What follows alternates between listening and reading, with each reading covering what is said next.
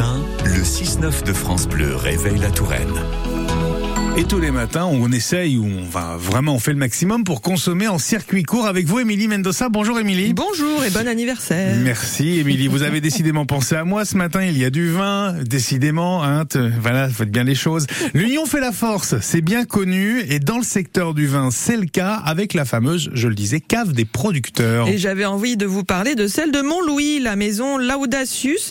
Ils sont aujourd'hui euh, un peu moins d'une vingtaine de vignerons et vigneronnes à collaborer à cette cave coopérative qui a été créée en 1961, tout de même.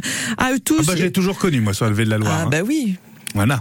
comme ça les gens peuvent deviner votre âge. oui. Je suis pas né en 61 quand En même. tout cas, ça fait à peu près 170 hectares de vignes à, à eux tous. Et en participant à cette cave, ils s'engagent à fournir du raisin à la cave. Et la vinification est menée à bien par la cave coopérative qu'on retrouve en bord de Loire.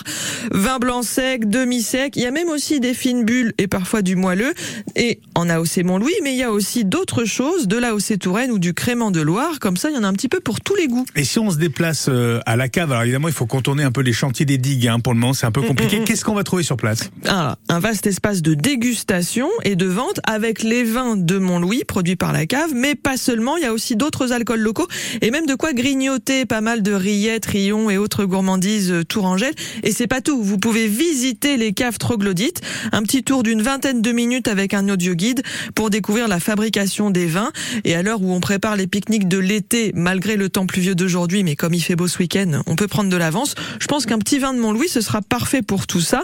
Donc ne vous laissez pas décourager par les travaux. Il y a des déviations qui sont mises en place qui vous permettent d'accéder à la cave des producteurs qui, elle, reste ouverte 7 jours sur 7. Merci beaucoup, Émilie Mendoza. Et vous savez pourquoi on l'appelle la maison L'Audacius Vous allez nous le dire, je Ah, suis je vais vous le dire parce que j'aurais demandé. Je dis mais pourquoi l'Audacius et tout? Parce qu'avant Mont Louis en fait en latin c'était le Mont Laudacius. Mmh. Voilà, ça y est.